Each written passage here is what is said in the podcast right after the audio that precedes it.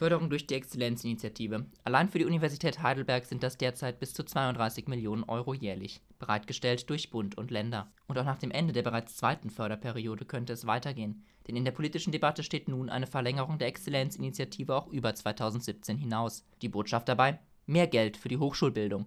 Eigentlich wäre dies ja eine gute Sache. Doch gerade die Exzellenzinitiative wird unter Heidelberger Studierenden kontrovers diskutiert. Ich finde es prinzipiell gut, dass zusätzliche Mittel vom Bund bereitgestellt werden, um die äh, Hochschulen zu fördern. Die Exzellenzinitiative verstärkt oftmals Unterschiede, die schon durch unterschiedliche Länderfinanzierungen an Hochschulen bestehen. Die anderen Unis kriegen jetzt einfach keine Chance, weil es diese zehn Elite-Universitäten in Deutschland gibt. Einzelne als Elite zu fördern, macht, finde ich, nicht so viel Sinn. Macht es wirklich keinen Sinn?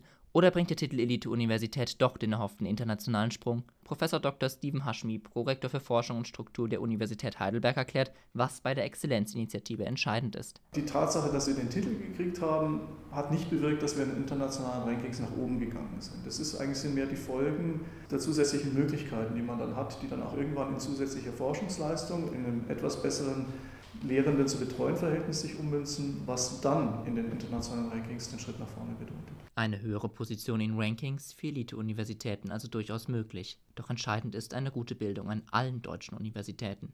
Aber Bildungspolitik ist Ländersache, sodass ein dauerhafter Konflikt zwischen Bund und Ländern herrscht. Für mich ist der eigentliche Skandal, dass die Leidtragenden dieses, wenn ich es mal einfach frech Politikgedünkels nennen darf, die Schüler und Studierenden sind.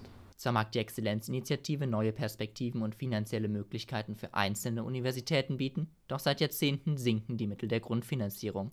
Ich denke, wenn, wenn alle Universitäten gemeinsam die Wahl hätten, ob einige jetzt Exzellenzuniversitäten werden oder ob alle eine solide Grundfinanzierung haben, um ihre Leute richtig, richtig ausbilden zu können und nicht hinterher zu hinken, was Betreuungszahlen im Vergleich mit dem guten Ausland und, und, und anbelangt, dann würde es erst klar, was wir alle wollen. Die Bilanz des Ganzen, wenn man schaut, wie viel Energie geht da rein, ein paar werden gefördert, die anderen, da verruft diese Energie im Nichts. Was ist die Gesamtbilanz dieses Prozesses? Da bin ich mir nicht so sicher, ob die so positiv ist. Positiv oder nicht, die Frage ist also weiterhin, wo und wie die Politik künftig Bildung und Wissenschaft möchte und auf wessen Kosten. Dass es mit der Exzellenzinitiative weitergeht, ist bereits beschlossen. In welcher Form wird Mitte 2016 entschieden. Jonathan Schneider, Heidelberg.